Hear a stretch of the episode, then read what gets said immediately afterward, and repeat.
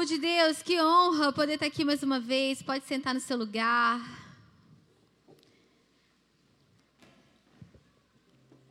Mas é uma multidão, gente, de gente jovem, quase da minha idade. Ninguém pode dizer que não, viu? Que eu fico brava. Como vocês estão? Nossa, que animação agora, hein? Como vocês estão? Diga bem ou não? Porque já reparou que ninguém espera que a gente fale que não? Outro dia a pessoa insistiu, então você tá bem? Eu falei, não. A pessoa não sabe nem o que vai dizer, né? A gente não tá esperando essa resposta. Eu estou feliz, passei um tempo precioso aqui na presença do Senhor. Foi uma semana maravilhosa. Essa é a minha última noite. Tô com saudade das minhas ovelhinhas de lá também. Tá tendo Legacy Jovens agora lá também. Eu tô aqui com meu coração pulsando por vocês, mas com saudade deles também. Feche seus olhos mais uma vez, aí onde você está. Renda-se um pouco mais a Ele. Eu não sei o que te trouxe aqui, mas eu queria, assim como nós temos orado durante esse culto, eu queria te incentivar a entregar o seu desejo, o seu desejo mais forte. Aquilo que tem movido as suas orações, aquilo que tem movido a sua vida com Deus, entregue a Ele agora. Pai, nós declaramos que confiamos. Confiamos na tua unção, confiamos na tua direção, confiamos na tua presença, confiamos no teu fluir, confiamos no teu agir, confiamos na tua soberania. Confiamos na tua graça que pode fazer infinitamente mais, infinitamente além daquilo que nós pedimos ou pensamos. Obrigada, Deus, porque eu estou diante dos apóstolos, dos profetas, dos mestres, dos evangelistas, dos pastores, segundo o coração de Deus dessa geração. Obrigada, Senhor, por quem tem chamados aqui para multidão, para multidões e multidões e multidões, que atrás de cada jovem tem milhares de milagres, milhares de milhares de pessoas. Por isso te louvo nessa noite e te dou graças pela tua bondade, pela tua fidelidade, porque nós poderíamos estar em tantos outros lugares mas o Senhor nos trouxe até aqui para que nós aprendêssemos mais de Ti, que é manso e humilde de coração. Por isso nós te pedimos, Deus, que a tua unção e o teu cuidado e continue se manifestando no nosso meio, o Espírito de Jesus, o Espírito da profecia. Nós te damos toda a liberdade de atuação e de manifestação. O Senhor pode fazer o que quiser, do jeito que quiser, na hora que quiser durante esse culto. Enquanto a palavra de Deus for ministrada, que o Senhor abra olhos. Enquanto a tua palavra for ministrada, que haja cura. Enquanto a tua palavra for ministrada, Senhor, que o Senhor realinhe propósitos.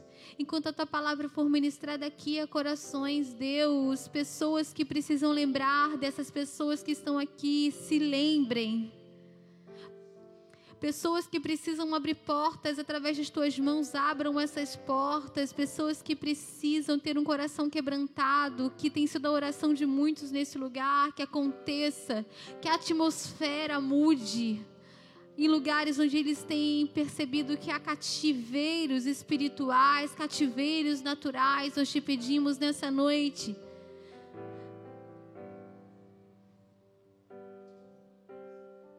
Se você ora em outras línguas, ora em outras línguas. Peça para Ele, fala comigo, fala comigo de forma específica. Fala comigo, fala comigo de forma clara, fala comigo de forma audível. Peça uma experiência para Ele nessa noite com o Espírito. O Espírito está aqui. Está aqui, Deus. Um som que cura, um som que cura.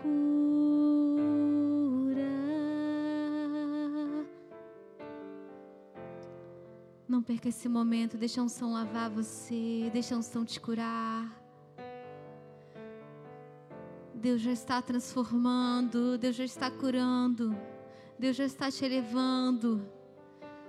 Deus já está te colocando num lugar onde você ainda não tinha alcançado nele.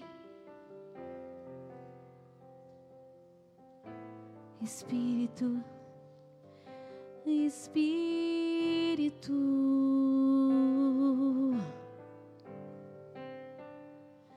Espírito Santo.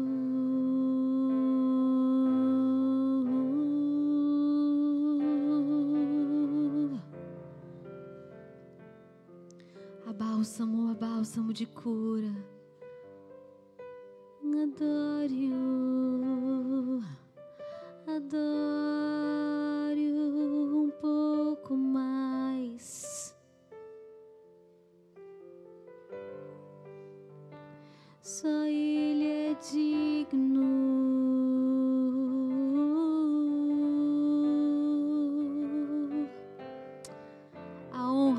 força, a glória e o poder sejam dadas ao nome de Jesus, nome que está acima de todo nome.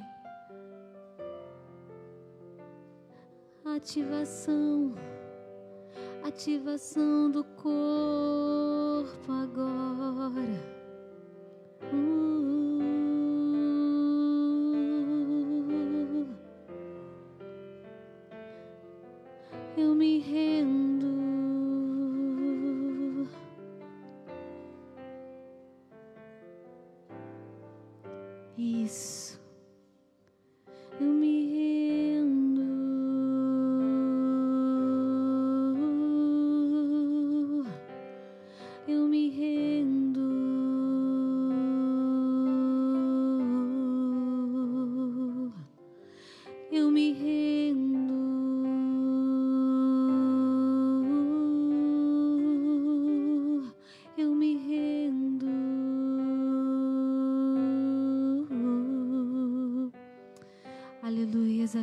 Aleluias sejam dados ao Cordeiro que venceu a morte.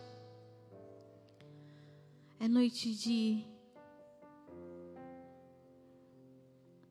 É noite de mudança de mentalidade, é noite de libertação.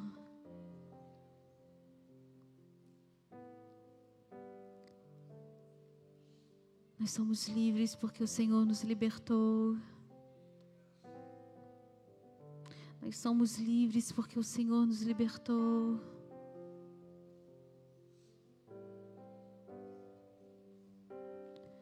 Jesus,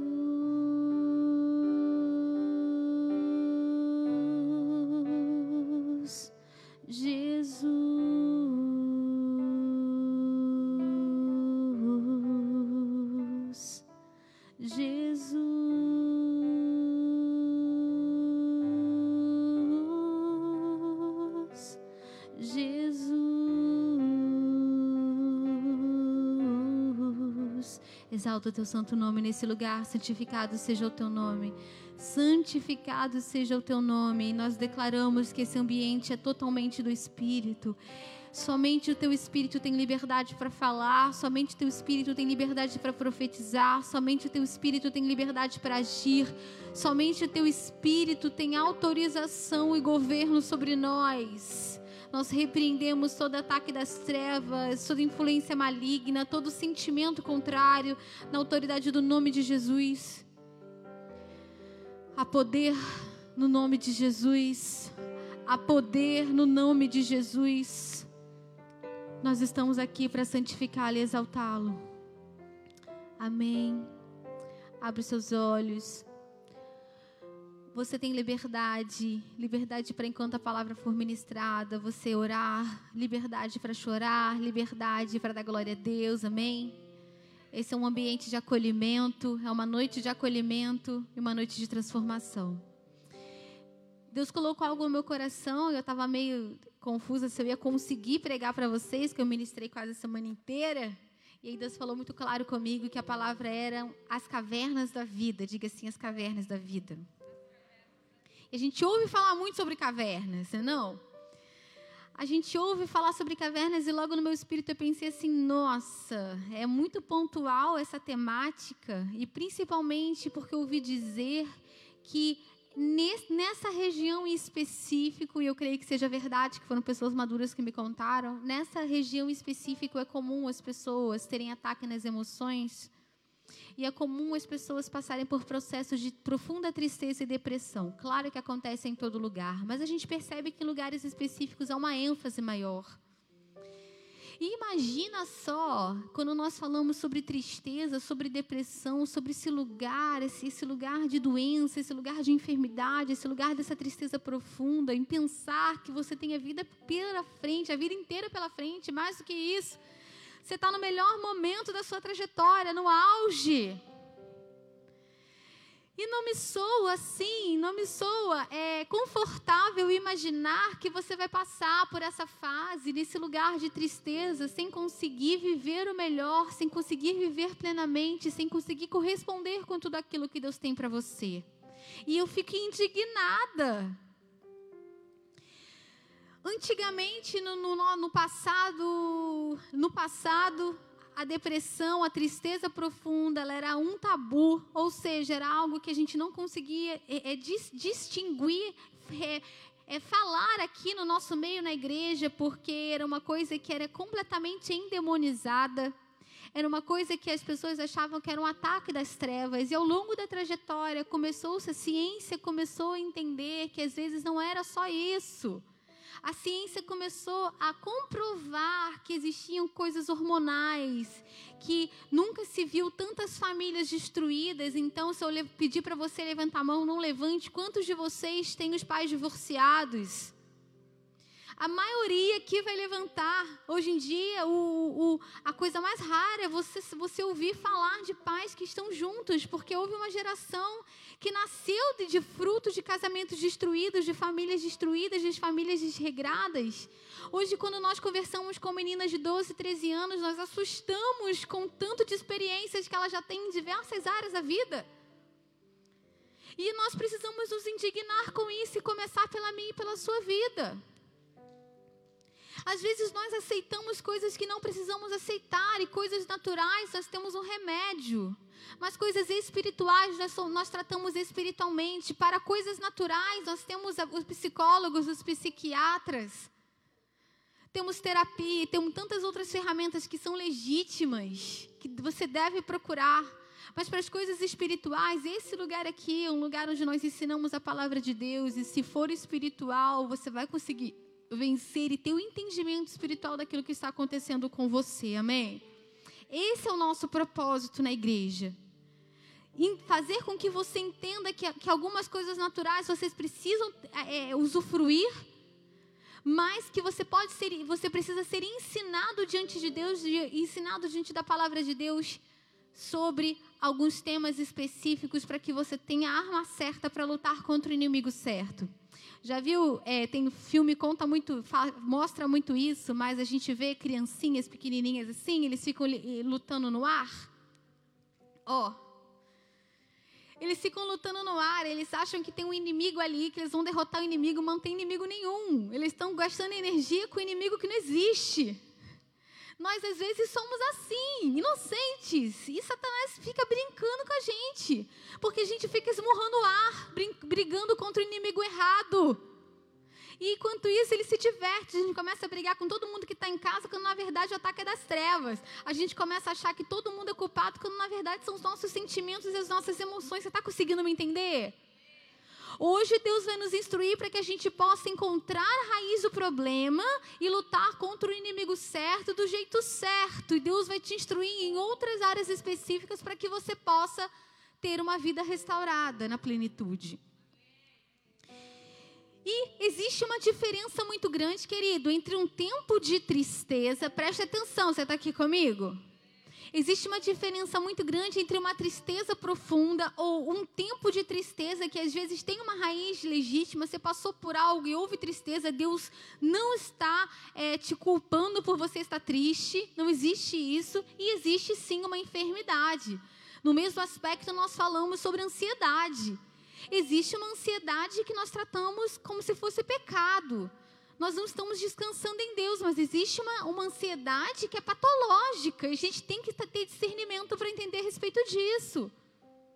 E quando nós estamos falando sobre tristeza, sobre depressão, e a gente começa a olhar para as escrituras, nós costumamos usar a palavra caverna, já viu? Quantos já ouviram isso? Mas você já prestou atenção também que nós falamos coisas e repetimos coisas e nós não sabemos por quê? Aqui, a gente vira papagaio da fé, já reparou? As pessoas vão mencionando coisas e nós vamos repetindo, mas nós não confrontamos em nós, não, entende, não entendemos o porquê. Por que, que nós chamamos de tristeza cavernas?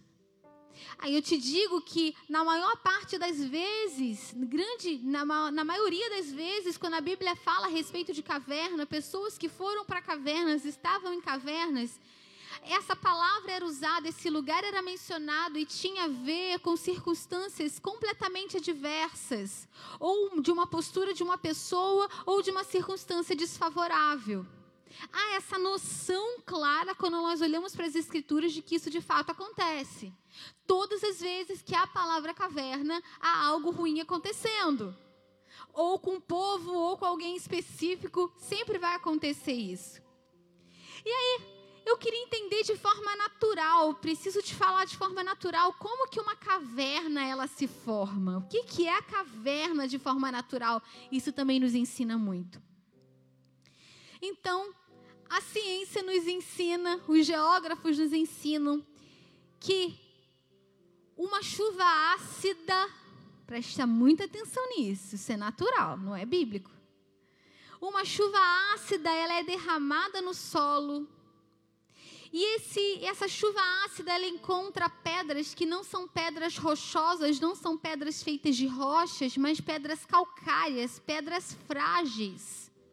E quando a chuva ácida, uma chuva que não é boa, encontra as pedras que não são irremovíveis, que não são é, capazes de serem, que, que são capazes de ser deterioradas, que não estão firmes, esse lugar acaba encontrando um buraco, fazendo um buraco. Olha como isso já nos ensina muito. Então, tem cavernas que acontecem na minha e na sua vida, que foi uma chuva ácida que caiu, uma circunstância ruim que aconteceu na nossa trajetória, que encontrou lugares em nós ou na nossa vida que não era rochoso, que não estava firme, e esse lugar se tornou um buraco um lugar escuro, um lugar de abrigo, um lugar de refúgio, seja o que for, mas um lugar cavernoso. Não é interessante isso? E com certeza, óbvio que sim, Deus sabia disso. E nada está na Bíblia por acaso. Então, nessa noite, nós vamos falar sobre algumas menções dessa palavra caverna. Nós vamos extrair princípios dessas histórias bíblicas que talvez você já conheça, mas eu quero que o seu coração esteja alerta para que Deus possa aplicar essa palavra no seu coração, para que haja transformação na minha e na sua vida nessa noite. Posso ouvir um amém por isso? E a primeira caverna que nós vamos mencionar é a caverna de Elias. Abre sua Bíblia comigo. Em 1 Reis, capítulo 19, eu quero que você leia só o versículo 9. 1 Reis, capítulo 19, nós vamos ler o versículo 9.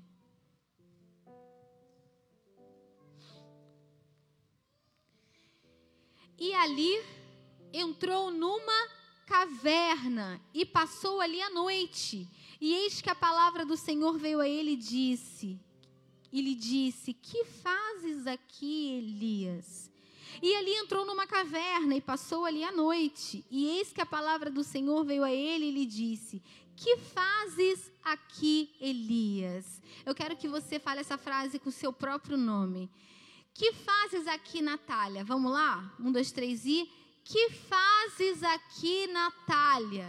De novo, que fazes aqui, Natália? Olha que interessante. Elias, então, ele era alguém chamado por Deus, alguém obediente a Deus, e ele, num momento de obediência, isso precisa ficar claro para você.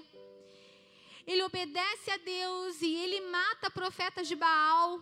E naquele tempo, quem estava sobre o povo de Israel era Jezabel. Era alguém que pagava para profetas falarem em nome de deuses ocultos. Era alguém que queria matar os profetas de Deus, calar a voz profética. Jezabel era uma inimiga real, uma inimiga perversa. E ele obedece a Deus, confronta essa realidade. E ele mata os profetas de Baal. E Jezabel dá uma sentença de morte para Elias. E ele sai, Elias sai desesperado, morrendo de medo daquele lugar.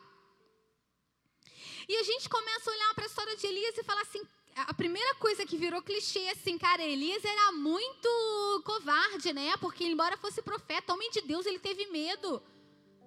Onde que está escrito que pessoas cheias de Deus, que pessoas transbordantes de Deus como eu e como você não podem ter medo, ou não podem ter aflições, ou não podem ter tristezas, não passam por momentos de aflições ou de depressão, não têm fragilidades, bem pelo contrário.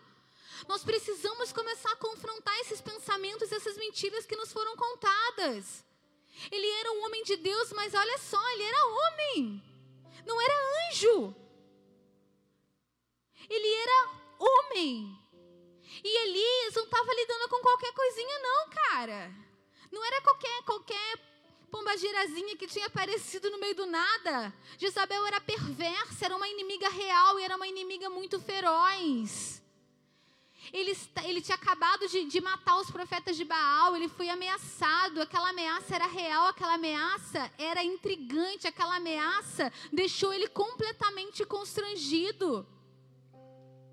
Eu quero defender Elias por um lado, por um prisma, porque eu quero que eu e você nos coloquemos no lugar dele. É muito fácil, porque a gente às vezes cobre das pessoas um, uma fé tão, tão fantasiosa que a gente nunca vai conseguir cumprir. E quando a gente começa a ver as pessoas de Deus em momentos de tristeza, a gente perde admiração, querido. E você não vai conseguir alcançar esse lugar, ou você cria máscaras. E ainda bem que eu estou diante de pessoas jovens. Não entre nesse lugar de criar máscaras de super crente, porque isso não existe. E a Bíblia está nos provando isso. Eu não sei o que você vai viver em Deus, mas você não vive, talvez não viva metade do que Elias viveu. Elias fugiu porque estava com medo. E o medo é legítimo. Elias não, não sabia como confrontar aquilo, como encarar aquilo, e nós somos esses. E a Bíblia nos conta que Deus pergunta o que, que, ele está fazendo lá, que não era o lugar dele. Deus, ele é mais interessado, e mesmo em meio às cavernas, dentro de cavernas, no meio do caos, ele vai continuar falando para nos tirar desse lugar. Quando nós falamos que Ele não nos deixa sós, quando nós cantamos essa realidade, isso é algo que foi uma promessa de Deus e Deus nunca vai quebrar uma promessa dele. Ele disse que nós nunca estaríamos sós. Deus foi até aquele lugar onde ele estava completamente afetado, onde ele estava completamente abalado para falar o seu coração. E nós podemos contar com essa voz que nos ajuda a discernir os tempos difíceis e que declara que nós não estamos sós em momento algum. Elias estava no lugar errado, mas quem foi tirar ele de lá foi Deus, ele não tinha forças para sair. E a Bíblia conta que Elias chegou ao ponto de sentir vontade de morrer, mas não foi em qualquer lugar. Sabe o que a Bíblia nos conta, querido? Que Elias saiu daquela caverna e ele chega debaixo de uma árvore chamada zimbro. E quando nós olhamos essa árvore, que nós entendemos sobre essa árvore, essa árvore tem um significado, essa árvore tem uma expressão, essa árvore é uma árvore que produz uma substância analgésica. E nesse lugar, nessa árvore, debaixo dessa árvore que produz analgésicos, debaixo desse zimbro, ele disse para Deus: Deus me leva, eu quero morrer. E a gente olha para isso e fala assim: como que alguém tem coragem de dizer isso para Deus e nós às vezes nos sentimos a pior pessoa? Porque desejamos morrer. E eu quero que você seja curado dessa culpa nessa noite. Porque tem problemas e tem dificuldades que nós não conseguimos, não temos coragem de enfrentar. E Deus conhece os nossos limites o nosso coração. Mas foi debaixo desse lugar de cura, desse lugar de remédio, que Elias teve coragem de confessar para Deus, confessar para aquele que podia tirar a vida dele, mas aquele que também podia restaurar. É isso que eu estou sentindo. E nós precisamos usufruir da presença de Deus nesse aspecto sabendo que há cura o suficiente para que você possa ser transparente com Ele e dizer: Eu estou no meu limite. E às vezes é de tanto engolir que nós estamos morrendo.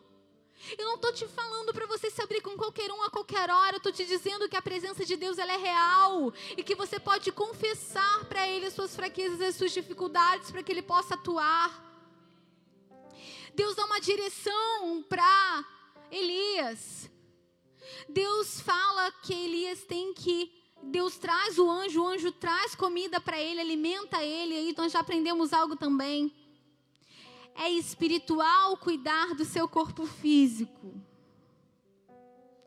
É espiritual cuidar do seu corpo físico. O anjo trouxe comida de verdade. Nós, às vezes, começamos a lidar com as nossas tristezas e com as nossas crises de forma angelical. Às vezes, o que te falta, querida, é feijão. Às vezes o que te falta, querido, é deixar de ser sedentário. É produzir endorfina, sabia disso? Nós estamos lá no Antigo Testamento vendo de, do profeta Elias, de algo tão sobrenatural, e Deus nos ensinando a respeito disso. Não tinha gente lá, não tinha sua mãe, não tinha seu pai, não tinha seu irmão, não tinha seu colega, não tinha é, iFood, nem supermercado. Deus mãe via de forma sobrenatural. Come, cara, se alimenta, se cuida. Você precisa olhar para isso. Nós somos um ser integral, corpo, alma espírito. E Deus deixa claro isso nas Escrituras desde o Éden. Nos criou corpo, alma e espírito. E nós vamos prestar contas para Deus do que nós fizemos no nosso corpo. Tem aflições que nós não vamos suportar se nós não cuidarmos aqui da carcaça, gente. E Deus dá, faz, faz, fez com que Elias comesse, que Elias entendesse, se fortalecesse. E Elias começa a andar, dá uma direção para ele que ele tinha que ir para o Monte Horebe, o lugar da manifestação de Deus. Deus já não estava falando com ele, o anjo já não estava lá. E eu fico intrigada, pensando assim, cara, e o cara tá triste pra caraca, tem que andar 40 dias atrás de um, de um, de um lugar, um lugar que ia ter mais presença, que ia ter mais voz, que ia ter o quê? E sabe o que eu aprendo com isso, querido? Que tem lugares de tristeza que Deus deseja e, e Ele está nos pedindo para nós nos levantarmos e buscarmos a Ele. Ele mandou o anjo da comida, mas ele não carregou, não transladou Elias. Ele podia ter feito isso, amém? Ele podia ter falado o que ele tinha que falar ali mesmo, mas o processo de restauração de Elias exigia uma postura de firmeza da parte dele. Deus disse: levanta e anda vai me buscar. Mas ali na frente tem resposta, mas hoje você precisa sair desse lugar de letargia.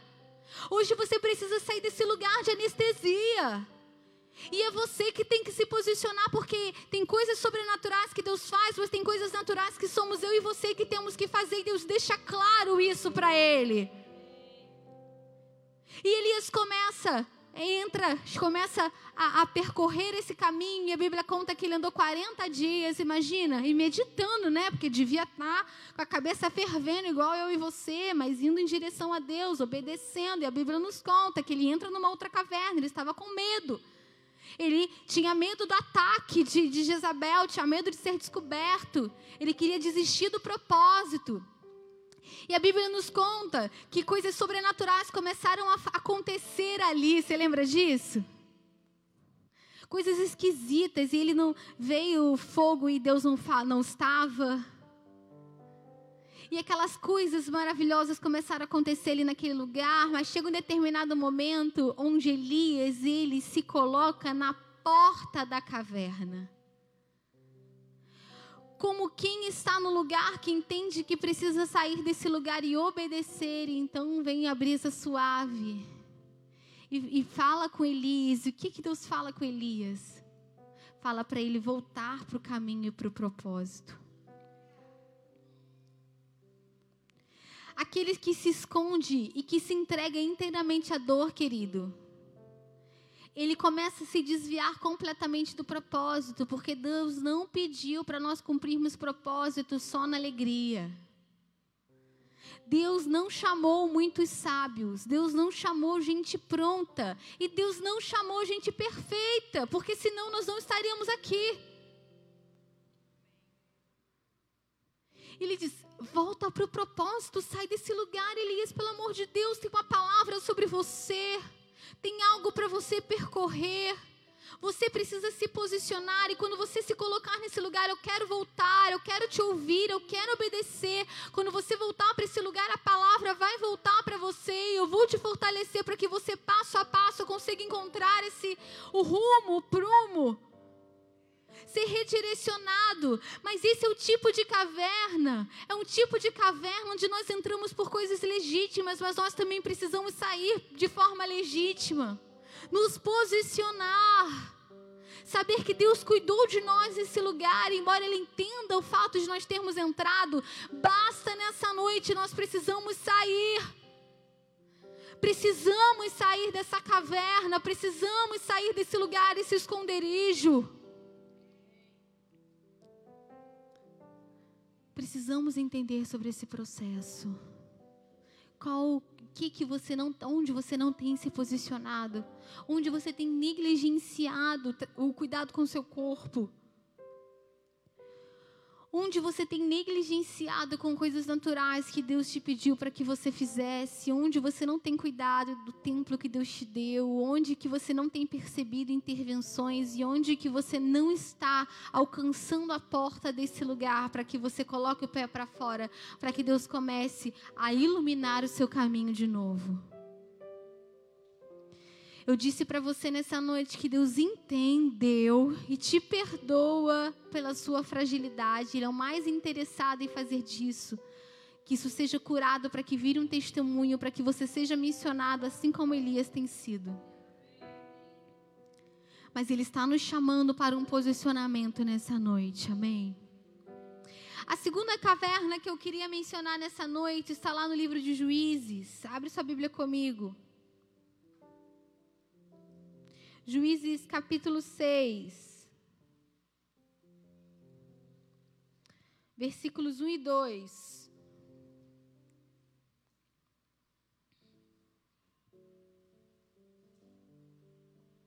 Não tenha medo de enfrentar os desafios da vida. Juízes capítulo 6, versículos 1 e 2. A palavra de Deus ela diz assim: Porém, os filhos de Israel fizeram que era mal aos olhos do Senhor. E o Senhor os deu nas mãos dos midianitas por sete anos.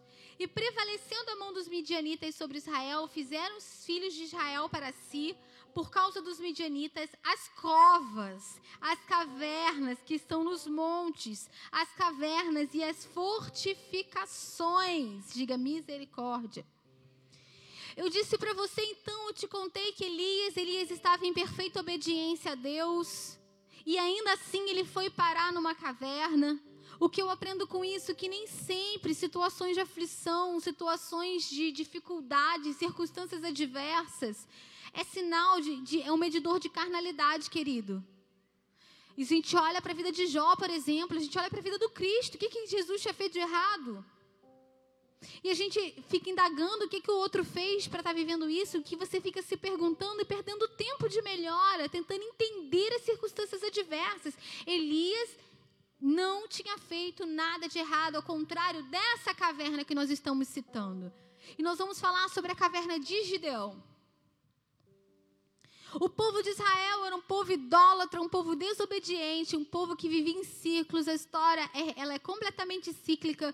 Deus levanta o povo de Israel, restaura, e eles caem e erram de novo, Deus restaura, e caem e erram de novo, Deus restaura. E a história é assim até a plenitude dos tempos, até Jesus viver entre nós, e pela graça de Deus a restauração disponível numa outra dispensação, mas nós ainda imitamos eles totalmente. Vivemos de ciclos em ciclos, os mesmos ciclos às vezes. E aquele povo, então, ele tinha passado por um tempo de desobediência e Deus permitiu que eles fossem subjugados, que eles fossem dominados pelos midianitas, que eram muito bravos, muito ferozes e muito fortes. E eles eram tão, tão maus, tão maus, que aquele povo ficava desesperado, começou a perder noção completamente de quem eles eram, noção de propósito, noção de adoração a Deus, porque eles viviam completamente acuados pelo medo, mas eles estavam vivendo consequências de coisas que eles tinham vivido. E nessa hora eu quero falar sobre as dificuldades emocionais e as tristezas que nós somos lançados porque nós erramos porque nós fizemos algo, porque nós entramos no barco errado, porque nós fizemos a, a, coisa certa da maneira errada. E os midianitas, eles tinham o seguinte, a seguinte forma de agir. eles não impediam o povo de Israel de plantar. O povo de Israel, então, eles se escondiam nessas cavernas, estavam lá, só que eles precisavam comer, precisavam viver, então eles saíam, plantavam e cuidavam de gado.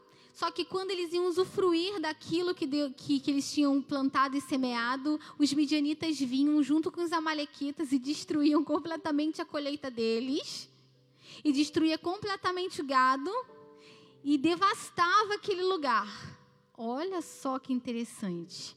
Ele não impedia as pessoas de plantar, mas ele impedia a colheita. Já se sentiu assim? Querido, é a pior sensação que tenho, quase. Cara, eu quase consegui. Eu quase fiquei bom. Eu quase, quase entrei para o ministério. Eu quase casei. Eu quase namorei. Eu quase me formei. Eu quase passei no vestibular. Tem gente que vive no quase, no quase, no quase. Nós queremos denunciar esse espírito de medianitas sobre as nossas vidas. Amém? Nessa noite para que isso caia por terra, porque o quase não é o meu e o seu lugar.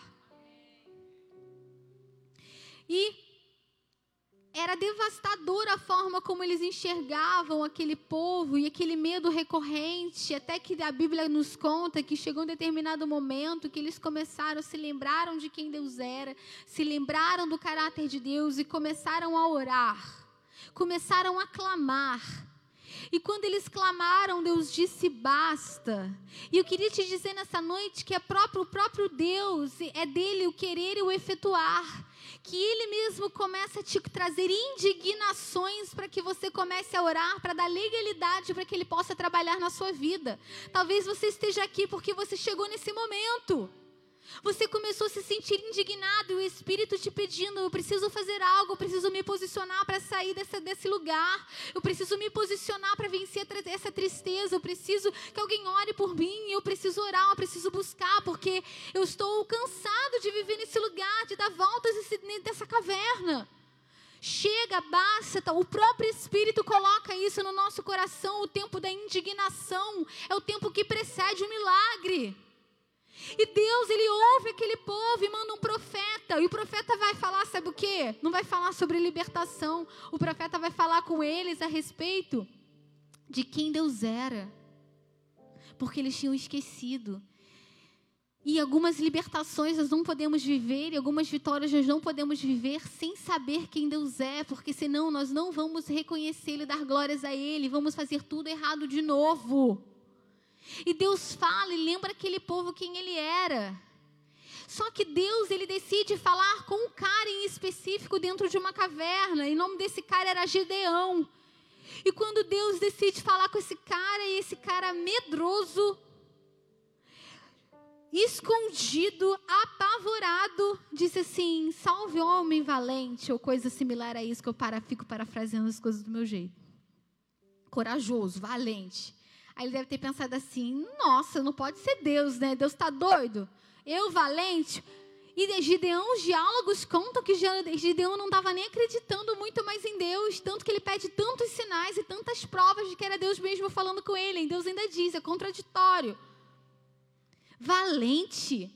Sabe o que, eu entendo com isso, querido? Que existem cavernas que nós, nós, nós nos entregamos, que nós estamos, mas que é um lugar de transformação da nossa identidade.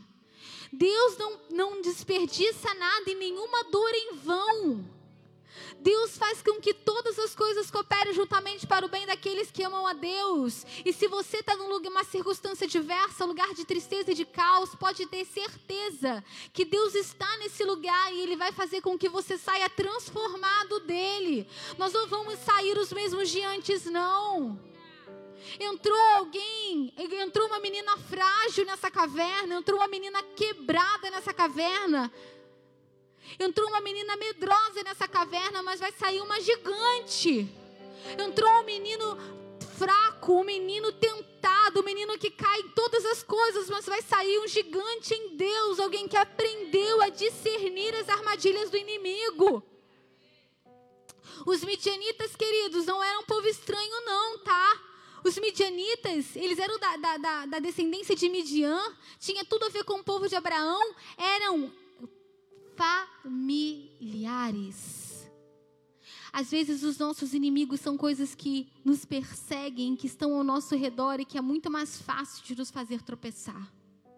Já viu aquela sensação, cara, isso de novo?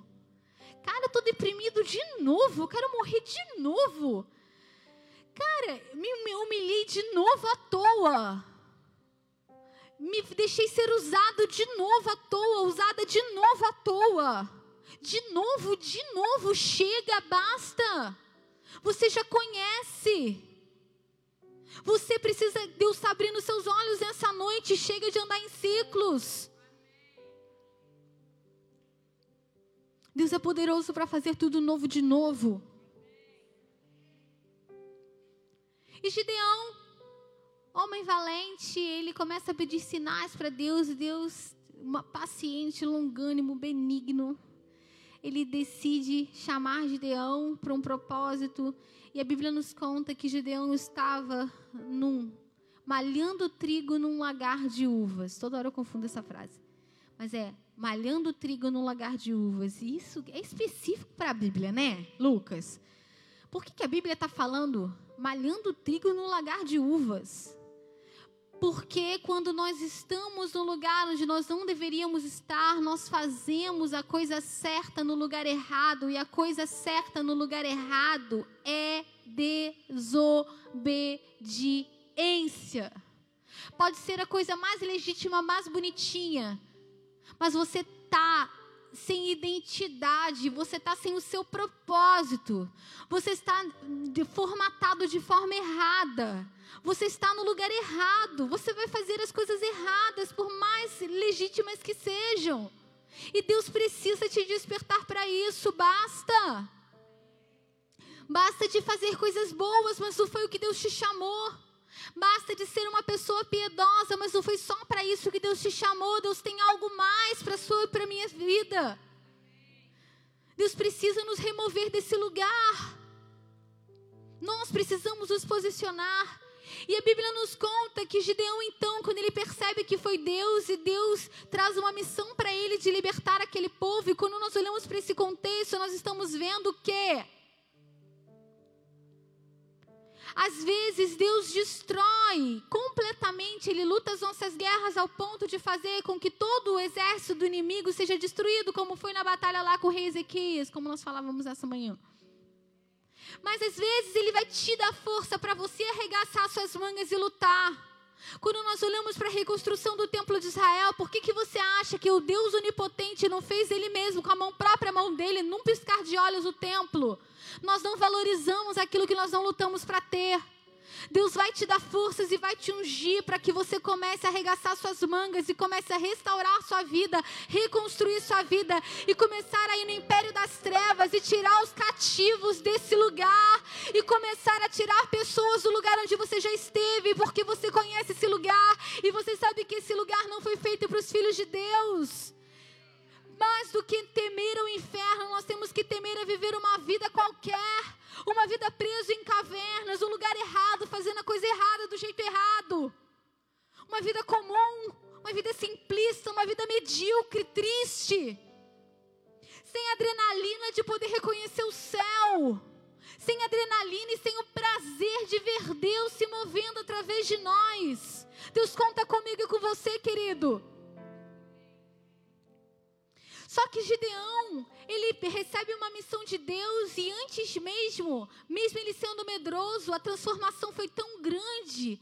Deus deu tanta graça para que ele enxergasse de forma diferente, que a Bíblia nos conta que Gideão, antes mesmo de escolher lá, de, de, de peneirar aqueles que tinham que estar com eles, aqueles que tinham que ir para a batalha junto, ainda que não fossem tão numerosos, ainda antes de chegar nesse lugar, antes dele começar a se posicionar, porque a Bíblia também nos conta que ele estava ainda com medo, ele foi com medo mesmo.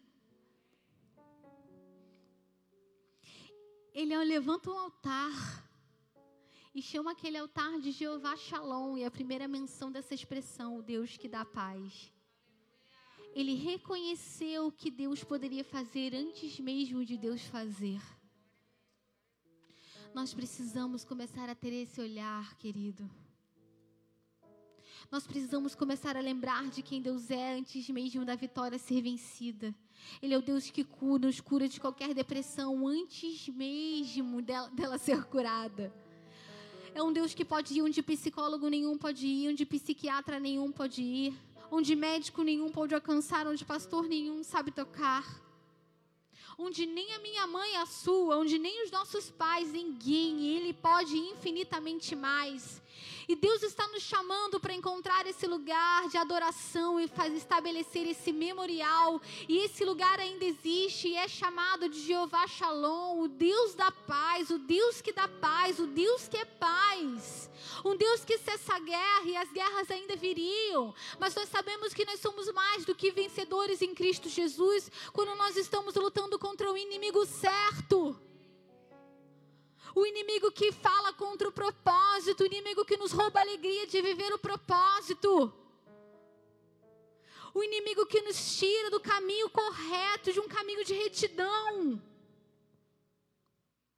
O inimigo que quer roubar a nossa colheita e quer nos impedir de viver esse tempo de, de, de bonança, esse tempo de colheita.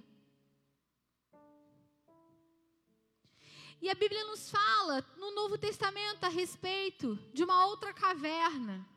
E nós vamos pular muitas histórias bíblicas, embora nós não vamos exauri-las. Abre sua Bíblia comigo em Lucas, no Evangelho segundo escreveu, de Jesus, segundo escreveu Lucas, né, Luquinhas? Lucas capítulo 23, nós vamos ler versículo 53. O Senhor é contigo, amém. O mesmo Deus que estava com Gideão estava contigo, amém. O mesmo Deus que estava com Elias está contigo, amém. O mesmo Deus que restaurou Davi está com você, está guiando os seus passos. A soberania de Deus está guiando os seus dias. Se posicione. E daí, na plenitude dos tempos, Deus envia o seu filho, nascido de mulher, nascido da lei, Jesus Cristo, re, Jesus Cristo, próprio Deus encarnado entre nós, cheio de graça e de verdade. Alguém que precisasse cumprir a lei, alguém que precisasse ser e espiar todos os pecados da humanidade. Porque se o pecado veio através de um homem, o animal não seria suficiente para poder suprir aquela dívida que existia, precisava ser haver legalidade, ser também um homem a ser entregue pela expiação de todos os pecados. Esse homem obedeceu em todas as coisas. Esse homem trouxe ensinamentos e mudou completamente a história. Eu consigo dizer que Jesus, até para aqueles que não creem que Ele é Deus, Jesus mudou a história. Jesus marcou a história entre antes e depois. Aquele cara incrível santo, justo, reto. Ele veio com uma missão e com um propósito. Ele era completamente focado nessa realidade. A Bíblia nos conta que ele passou por muitos momentos de tristeza, querido. Inclusive, estando prestes a ser entregue, ele vai para o lugar, o lugar de oração, que é o Getsemane. E a Bíblia nos conta que Jesus suou gotas de suor, gotas de sangue, suou sangue de tanta agonia, de tanto desespero, ao ponto dele dizer: Deus, se o Senhor quiser, puder, por favor, me livra dessa dor, me livra do que eu vou passar. Mas ele se entrega à vontade do Pai. Ele foi traído como eu e como você fomos. Ele foi enganado, ele foi rejeitado, ele sabia, ele sabe o que eu e você sentimos. Ele se identificou em todas as coisas. E hoje nós estamos falando a respeito de cavernas. Ele se identificou conosco em todas as coisas. E a Bíblia nos conta então que Jesus na sexta-feira ele foi entregue, ele foi colocado no madeiro, ele mesmo entrega o seu espírito ao Pai. Ele derrama todo o seu sangue, todo o seu sangue vertido na cruz do Calvário foi derramado por amor de mim e de você. A Bíblia nos conta que ele ganhou um sepulcro inédito. um sepulcro naquele tempo não era uma cova no chão, como nós estamos acostumados hoje em dia. Os sepulcros naquele tempo eram lugares cavernosos, eram lugares feitos dentro da rocha. Você está me ouvindo aqui nessa noite? E a Bíblia nos conta que ele ganhou uma caverna, um, um, uma, um sepulcro que nunca tinha sido usado, onde ele ficou sozinho naquele lugar, embalsamaram o corpo de Jesus e colocaram ele lá e ele ficou sozinho dentro desse lugar. Olha o que diz a Bíblia. Lucas capítulo 23, versículo 53. Presta a Bíblia. E tirando-o do madeiro, envolveu-o num lençol de linho e depositou num túmulo aberto em rocha. Olha que tremendo. Um túmulo aberto em rocha, onde ainda ninguém havia sido sepultado. Jesus não ia deixar isso passar, querido. Ele se identificou conosco, ele esteve dentro de uma caverna, mas ele saiu de lá ressurreto. E a Bíblia nos conta que esse mesmo poder da ressurreição opera em nós e através de nós. E hoje nós podemos tomar posse dessa realidade, porque se ele vive, nós podemos viver também. Ele venceu a caverna. Quando as mulheres chegaram no sepulcro, aleluia, ele venceu. Aplauda ao Senhor Jesus. Ele entrou morto, ele estava triste. Ele ficou sozinho, afastado do Pai, mas saiu de lá restaurado para dizer para mim e para você que é possível. A redenção na ressurreição do Cristo, que nos traz nova vida em todo o tempo. Diga aleluia. Quero que você fique de pé nessa noite, querido, e comece a glorificá-lo e exaltá-lo. Diga para ele: o poder que estava naquele sepulcro opera em nós e através de nós. Ah! O mesmo poder que ressuscitou Jesus entre os mortos opera em nós e através de nós. O mesmo poder que ressuscitou Jesus entre os mortos opera em nós e através de nós. Se eu fosse você, fechava os seus olhos e começasse a clamar a Ele. Eu começaria a clamar a Ele nessa noite. Há poder suficiente para me restaurar, porque Jesus venceu a caverna. Ele saiu poderoso, glorioso. Nós te exaltamos, Jesus. Nós te exaltamos, Jesus. Tu és a nossa esperança. Tu és o nosso consolo. Tu és o nosso protótipo. Tu és aquele que se identificou conosco em todas as coisas. Por isso nós te exaltamos nessa noite, Deus, e te pedimos. O mesmo poder que ressuscitou Jesus entre os mortos restaura as nossas emoções e nos dá senso de propósito. Nós queremos continuar o teu chamado, Deus, por intermédio do Espírito, nos livra dessas cavernas. Nos livra da, da caverna, Deus, da comparação, da caverna do medo, da caverna do fracasso, da caverna da dúvida, da caverna, Deus, da inveja, da caverna do ciúme da caverna, Deus, da autoprojeção, da caverna da necessidade de aceitação, da caverna da depressão, da caverna da ansiedade. Abre os nossos olhos. Nós queremos. Nós queremos te ver, Jesus. Ele Deixa subir, vai.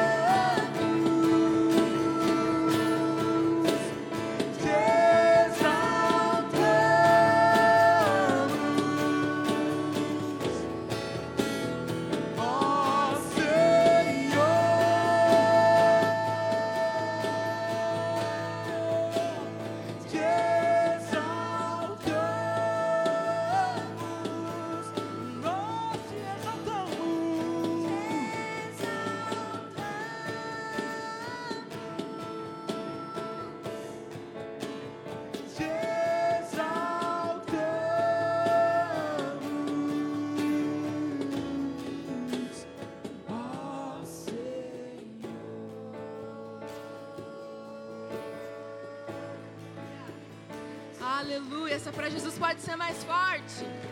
Glória a Deus. Amém. Aleluia. Ainda com seus olhos fechados, queridos, queria que você permanecesse com seus olhos fechados. Não saia desse ambiente, não saia dessa atmosfera. Eu queria convidar você a fazer duas orações comigo. Queria que você repetisse após mim, Senhor Jesus. Nessa noite, eu decido sair da caverna. Nessa noite, Jesus, eu te recebo como meu único, como meu único e suficiente Salvador da minha vida. Escreva o meu nome no teu livro. Repita comigo essa outra oração, Senhor Jesus. Eu que um dia estava contigo, mas me afastei. Hoje, arrependido eu volto, na certeza de que o Senhor me recebe de braços abertos. Aleluia. Permaneça com seus olhos fechados em nome de Jesus. A gente não pode sair desse ambiente sem fazer com que essa oportunidade seja dada, amém? Eu queria saber se existe alguém no nosso meio que fez alguma dessas duas orações pela primeira vez, ou recebendo Jesus como seu único e suficiente Salvador, ou entendendo que não há vida longe de Deus e decide voltar para Ele. Existe alguém assim? Queria convidar que, que você erguesse uma das suas mãos. Eu queria te ver se existe alguém assim no nosso meio. Se você estiver em casa, você pode digitar nos comentários também. Mas não deixe com que esse movimento, com que esse momento passe despercebido. Se posicione. Se posicione para um novo tempo, para uma nova estação na sua vida. Se existe alguém assim no nosso meio, que decide confessar Jesus como seu único e suficiente Salvador, ou alguém que deseja voltar para Ele, se existe alguém no nosso meio, amém. Todos salvos em Jesus, amém? Glória a Deus, aleluia. Vamos aplaudir Jesus mais uma vez? Amém. Amém, gente. Quem foi ministrado nessa noite? Aleluia! Eu fui muito ministrada. Né? Ai, aleluia, também fui ministrado. Eu queria convidar que a, a pastora que viesse aqui mais uma vez, a gente queria te agradecer. E tem o mimo do Legacy para ti, né? No nome de todo esse povo aqui que foi ministrado por ti, a gente quer te agradecer. Essa casa é tua, quando quiser voltar, Jesus te abençoe. Obrigada, Deus abençoe. Amém, gente? Glória a Deus. Senta só mais dois segundinhos aí, que a gente vai dar os avisos, amém? E a gente sabe que essa é a hora de dar grito, de ficar animado. Você já está pensando na janta, que esqueceu de descongelar o frango. Agora já era, agora tem que chamar pizza e me convidar, amém? Aleluia, eu tomo posse. Gente, domingo tem culto de celebração. Aleluia, 10 da manhã e 18 horas, amém? Não precisa mais fazer inscrição. Aleluia. Terça-feira, culto fé. Culto fé às 20 horas, tem sido tremendo. Quinta, sexta e sábado, GC. Aleluia, né? Então nós temos GC. Se você não sabe o que, que é isso, se é de comer ou de passar no pão, a gente está aqui para te explicar. Amém? Então, mas não fique fora de um GC. GC é comunhão. Hoje a gente fez o GCzão do Legacy aqui, né? Foi forte, foi bênção, né? Então não fica de fora, não fica de fora. Então, pode perguntar para qualquer um de nós aqui que estamos de preto mira, o que, que é GC? Pergunta para qualquer um, eles vão te responder. Se não responder, tu conta para nós depois, amém? Gente, dia 24 a 31 do 10 agora, a próxima semana, Semana da Reforma Protestante. Vai ser uma semana especial. Vocês estão vendo aqui a nossa blusa, né? Então é só um monte de coisa aqui, só de sola graça, sola escritura, solo Cristos e, e solo deu glória. Né? Acho que está tudo atravessado que eu li aqui, mas é isso aí.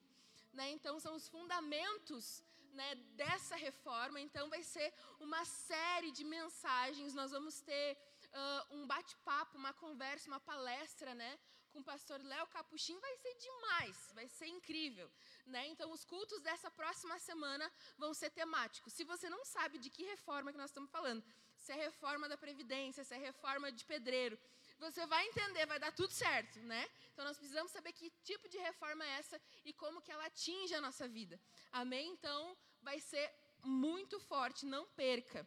Né? Então, agora no dia 30 do 10, do 10 nós temos batismo no Legacy. Esse sábado, gente. Então, assim, não sei se você já comprou a vuvuzela, o zapito, né? Compra os negócios lá atrás aqui, porque os nossos irmãos eles vão morrer para o mundo e viver para Jesus. Amém? É um momento marcante. Nós, como família espiritual, vamos estar aqui com cada um deles. No dia 31 do 10, culto Kids, a festa da Bíblia.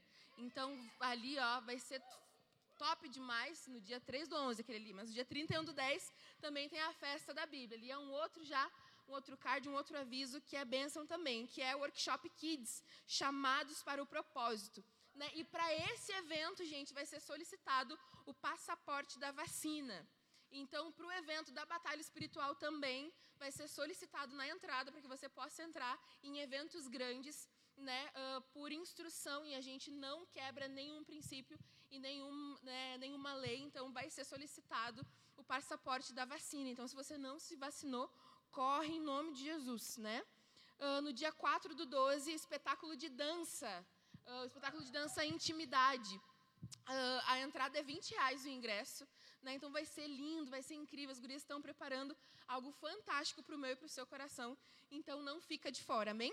Fica de pé em nome de Jesus. Vamos encerrar a reunião, mas o culto não acaba, em nome de Jesus. Gente, que ó, tem um aviso para ti. Não sei se você viu ali que na, acho que faz uns meses atrás, um pessoal aqui estava de protótipo com o moletom do Legacy. Vocês viram? Então, uh, a gente tem dois moletons disponíveis para venda na Metanoia. Um é G preto e o outro é um M cinza. O valor é 130 reais, tá? Então, se você quiser adquirir, passar no Pix, se você quiser parcelar em 32 vezes, você tem que falar com a Josi, né? Não é comigo daí. Nome de Jesus. Né? Mas vai ali, se você tiver interessado, logo a loja vai crescer com produtos do Legacy, camiseta, caneca, um monte de coisa, boné. Em nome de Jesus vai dar tudo certo, amém? Então, e, e é o último final de semana para adquirir o ingresso do seminário de batalha espiritual no primeiro lote. Então, vai subir. Então, não deixa subir sem você comprar o seu ingresso. Amém? Em nome de Jesus, feche seus olhos. Agradeça ao Senhor aí no seu lugar, né, por essa noite por aquilo que, que você foi ministrado, libere o seu coração a Ele, agradecendo em gratidão que até aqui o Senhor tem guardado você, guardado o seu coração. Senhor Jesus, muito obrigada por essa noite, Pai. Obrigada, Deus, porque eu, junto com os meus irmãos, nós pudemos, Pai, aprender mais de Ti, Pai, e sermos incentivados a nos posicionar, em nome de Jesus, Pai. Senhor Jesus, que essa semente possa permanecer no nosso coração, que ela possa frutificar, Pai, e que nós venhamos a dar uma resposta, Jesus, a tudo aquilo que o Senhor tem nos ensinado nesses dias, Pai. Muito obrigada pela tua fidelidade conosco, pelo teu amor em movimento que nos alcança, Deus, a cada manhã. Senhor Jesus, leva os meus irmãos em segurança, Pai. Guarda eles, Deus, por onde eles forem, que eles possam levar, Deus, aquilo que eles receberam nessa noite, a paz que excede todo entendimento em cada lar, Deus, em cada família, Deus, que eles possam deitar, dormir, descansar, ter uma noite tranquila e revigorante de sono, Pai. Em nome de Jesus, Espírito Santo, nós te devolvemos toda a honra, toda a glória e toda a adoração que só a ti é devida. Em nome de Jesus, amém. Aleluia!